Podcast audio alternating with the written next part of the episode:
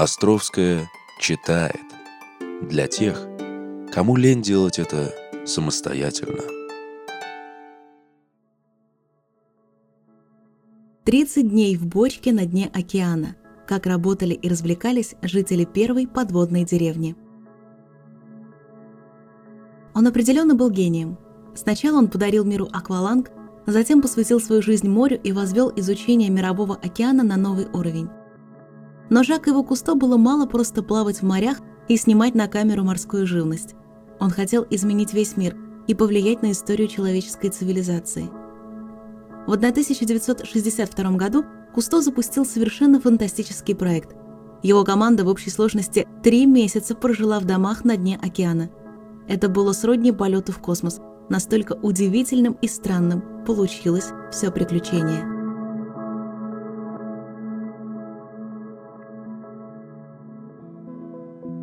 Жак Ив Кусто мечтает переселить человечество под воду. Жак Ив Кусто – изобретатель, исследователь океана и автор множества прекрасных документальных фильмов. Во время Второй мировой Кусто участвовал во французском сопротивлении, вел подрывную деятельность и получил за это высшую награду Франции – Орден Почетного легиона. Так что свое важное изобретение – акваланг – он создал в 1943 году вместе с Эмилем Ганьяном именно для морских диверсий. Когда война окончилась, открытие принесло ему довольно много денег, так что он получил возможность не только жить безбедно, но и вложить их в нечто совершенно сумасбродное. В 1950-м Жаков покупает списанное судно «Калипсо» и перестраивает его под морскую лабораторию.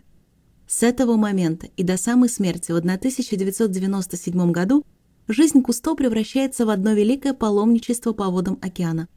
Его будут ждать слава, почет и три «Оскара» за великие, без всяких шуток, документальные фильмы.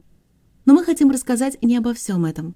В жизни Жак Ива и его команды был эпизод, когда они были настолько амбициозны, что взялись за немыслимую и фантастическую по тем временам затею. Трижды они спустились на дно моря, разместили там дома и жили в них попутно, исследуя жизнь океана. Спасаясь от кессонной болезни, акул и скуки, они стали героями мирового масштаба.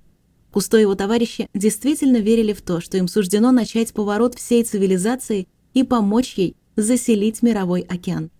К огромному сожалению, все это совпало по времени с таким же громким проектом, который оказался несомненным фаворитом публики и властей. Проект Conshelf One – первый подводный дом в истории.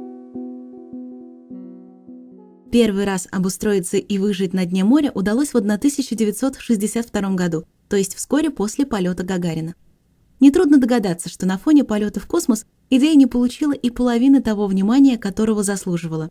И тем не менее, это был неожиданный для всех успех.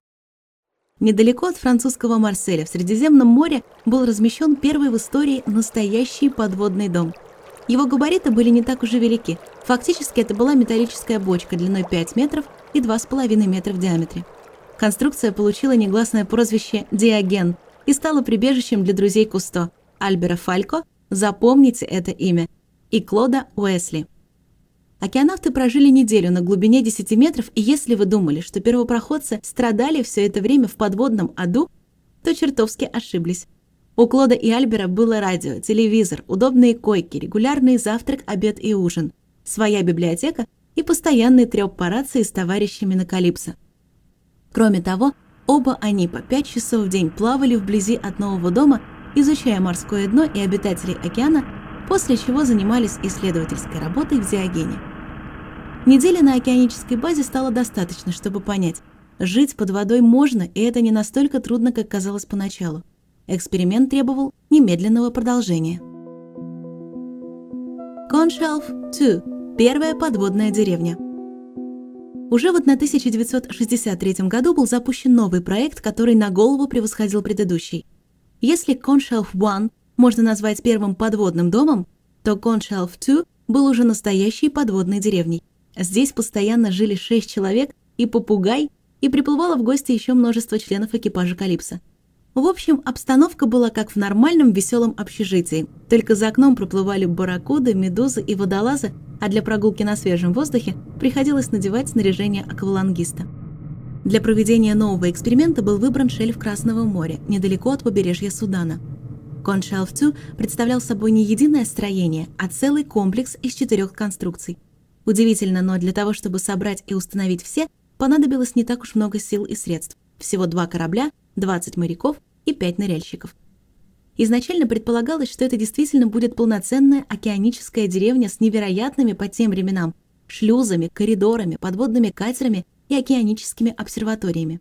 В итоге пришлось сделать все намного скромнее, но даже в таком виде результаты просто поражают. Главное здание было сделано в виде морской звезды с четырьмя лучами и большой комнатой в центре. Его разместили на глубине 10 метров, где океанавты могли одновременно радоваться солнечному свету и спокойно плавать по несколько часов в день, не испытывая проблем с декомпрессией. Одной из главных целей эксперимента было как раз выяснить, смогут ли аквалангисты без проблем опускаться на большие глубины и спокойно возвращаться в подводное жилище. Как и предполагалось, это было вполне реально. На поверхности глубоководников ждала бы смерть от резкого всплытия и кессонной болезни, но подводные дома решали эту проблему ангар для подводной лодки и жесткий эксперимент. Кроме морской звезды, здесь же располагался воздушный ангар для ныряющего блюдца, подводной лодки, которой пользовалась команда Кусто. Проснувшись с утра на глубине 10 метров под уровнем моря, можно было выпить кофе, отправиться в путешествие на глубину 300 метров, открыть с десяток неизвестных видов животных, а уже к обеду вернуться, чтобы поесть бутерброды с тунцом и рассказать о своих приключениях товарищам. И все это не покидая океана. Для 60-х годов такие истории звучали как фантастика на грани безумия. Кроме этого, было и еще одно важное строение. Несмотря на свою аскетичность, ракета была в чем то даже более интересна с точки зрения всего проекта. Эта башенка располагалась на глубине 30 метров и была сделана для того, чтобы выяснить, как именно аквалангисты перенесут крайне тяжелые условия подводной жизни и работы. В отличие от морской звезды, Здесь был скорее не дом, а карцер. Крайне мало места, постоянная духота и высокое давление, экспериментальная смесь гелия, азота и кислорода вместо воздуха, тьма и акулы вокруг. В общем, все, чтобы проверить себя в настоящей стрессовой ситуации. Единственное, что радовало двух добровольцев, которые прожили здесь неделю, гелий в смеси делал их голоса песклявыми и смешными, и члены команды часто звонили в ракету просто чтобы поболтать и от души похохотать всем вместе. Этот эксперимент тоже оказался удачным, и все в нем показали себя отлично. И ракета, и аквалангисты, и смесь для дыхания. Первое, что сделали оба подопытных, приплыв обратно после ужасающей недели и опасности декомпрессии, выкурили по полной трубке табака и, наконец-то, выспались. Простая жизнь простых парней на дне океана.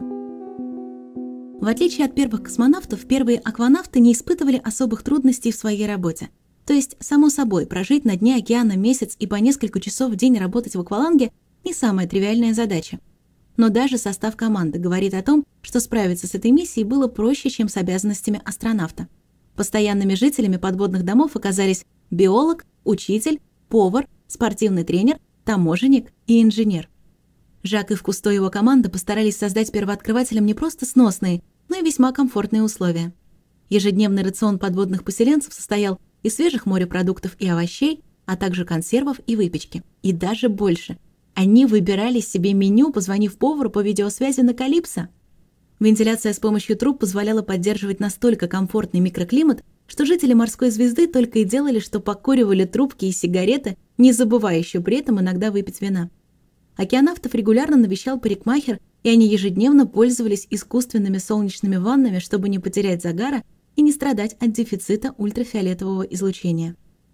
Развлекали себя акванавты беседами, чтением книг, шахматами и наблюдением за океаном. Для того, чтобы предупреждать жителей о проблемах с дыхательной смесью, в морской звезде поселили попугая, который тоже неплохо пережил приключения, хотя иногда и сильно кашлял. Впрочем, не исключено, что это из-за табачного дыма. За месяц у жителей подводной деревни даже появились свои любимцы среди рыб. Так, например, они с радостью встречали и подкармливали привязчивую барракуду, которая постоянно ошивалась у дома. Рыбе дали прозвище Жюль и начали узнавать ее в лицо. Кроме того, благодаря жизни в таких условиях выяснились некоторые неожиданные детали. Оказалось, что из-за повышенного давления и, возможно, искусственной дыхательной смеси, раны на теле зарастают буквально за ночь, а бороды и усы практически перестают расти. Кроме того, табак сгорал в разы быстрее, а потому курильщикам приходилось запрашивать гораздо больше сигарет, чем предполагалось. «Мир без солнца. Триумф, который заслужил Жак Ив Кусто». Проект Conshelf 2 подарил настоящий триумф Кусто и его команде. Они не только привлекли внимание всего мира к новой перспективе развития человечества, но и получили Оскара за лучший документальный фильм 1965 года. «Мир без солнца» – полуторачасовая картина, которую Кусто снимал по ходу эксперимента, и она произвела поразительный эффект. Значительную часть информации о Коншелфтю и жизни на дне Красного моря проще всего получить именно из этого фильма, так что его стоит посмотреть даже тем, кто не любит документалки.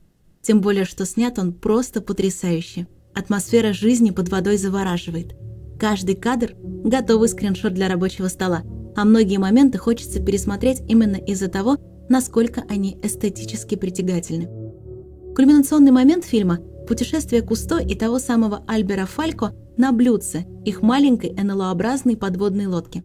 Они спускаются на 300 метров в глубины Красного моря и, к удивлению зрителя, находят на дне моря пейзажи и формы жизни, которые выглядят инопланетными. Здесь акванавты сталкиваются с гигантской шестиметровой рыбой, со стаями рачков, бегающих словно антилопы, и оргией крабов на несколько тысяч персон. Всплытие Кусто и Фалька завершает весь фильм, и оно дает ошеломительный эффект. Кажется, что это именно вы только что поднялись с морского дна после невероятного месяца жизни в подводном доме. Коншалф 3. Крушение надежд. После успеха проекта Conshelf 2 Жак Ив Кусто получил возможность продолжить разработки и эксперименты. Так, в 1965 году был начат третий Conshelf, к сожалению, последний крупный эксперимент команды в этой сфере. Он был еще более амбициозным, еще более совершенным, еще более захватывающим, но все же последним. Большой купол был размещен на дне Средиземного моря между Ниццей и Монако на глубине 100 метров. Шестеро человек, среди них и сын Кусто, Филипп, на протяжении трех недель выживали в подводном доме, который был гораздо более автономным, чем предыдущие. Попутно океанавты третьего проекта занимались множеством экспериментов чисто практического свойства, которые должны были дать массу информации для нефтедобывающих компаний. Но время подводных домов ушло. Правительства и западного, и восточного блоков уже окончательно сделали ставку на космос, и океан стал им неинтересен – Точно так же переместилось и внимание ветреной публики. Еще один удар нанесли изначальные спонсоры проектов – нефтехимические корпорации. После наблюдения за всеми тремя коншалфами они пришли к выводу о том, что проще будет использовать ныряльщиков и роботов, чем полноценные инноваторские подводные деревни рабочих. Сам Жак Ив Кусто и его команда окончательно ухудшили отношения со спонсорами из промышленности. Вместо того, чтобы указать на то, как лучше всего добыть нефть из морских шельфов, исследователи начали привлекать внимание общественности проблемам экологии и хрупкости баланса жизни в океане. Больше о грантах на развитие подводных поселений можно было и не мечтать. Подводные дома после Кусто. Разумеется, помимо команды Кусто, переселением человечества в океан занимались и другие исследователи. Всего в мире было запущено более дюжины подобных проектов. Но всем им далеко не так повезло с мировой славой, хотя у многих не было проблем с финансированием. К в СССР был запущен так называемый «Ихтиандр-66», любительский проект, в ходе которого водолазам-энтузиастам удалось построить подводное жилье, ставшее их домом на трое суток. Последовавший за ним Ихтиандр-67 был гораздо серьезнее. Две недели проживания, конструкция, напоминавшая Коншелф-2 и эксперименты с различными животными. Другой известный пример – три эксперимента проекта Sea Lab, который был запущен на Бермудских островах в 1964 году и возобновлялся в 1965 и в 1969. История базы Силэп сама по себе достойна отдельной статьи. Интерес к подводным домам уже начал угасать, но авторы проекта смогли убедить правительство США в том, что он станет крайне полезен для космических исследований. К примеру, именно здесь тренировался будущий астронавт Скотт Карпентер, который испытывал на себе влияние изоляции и перепадов давления. Третья Силэб дала ученым массу материала для размышлений и огромный опыт для акванавтов. К сожалению, вышло все не так, как хотелось бы организаторам. С самого начала проект преследовали проблемы. Случались аварии, а фатальные неудачи шли одна за другой. Закончилось все это смертью одного из океанавтов, Берри Кеннона, который погиб во время экстренной починки подводной базы по до конца невыясненным причинам. Кроме исследовательских проектов заселения морского дна, существует еще как минимум один гедонистический. Джулс Андерсвилл Лодж, переделанный из старой подводной базы, единственный функционирующий сейчас подводный отель. За 30 лет работы его успели посетить около 10 тысяч человек, многие из которых – молодожены, решившие разнообразить медовый месяц. Так что можно с уверенностью сказать, что одна из первых вещей, которыми занялись люди, едва оказавшись в подводном жилище, занялись сексом и вопросом размножения. Выглядит многообещающе, по крайней мере, проблем с заселением подводных городов будущего у человечества точно не возникнет. Можно сказать, что строительство гидрополисов провалилось, так и не начавшись. Жак и Кусто – всего лишь выживший из ума старик, а мечты о жизни на дне океана лучше оставить для фантастики и видеоигр.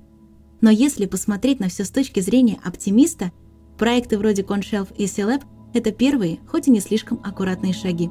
На той же Луне нога человека не ступала с 1969 года, но мы все еще грезим космосом и убеждены, что через пару десятилетий колонизируем Марс. Отличие утопии Кусто только в том, что в нее мы верим меньше, хотя выглядит она, в общем-то, даже реалистичнее.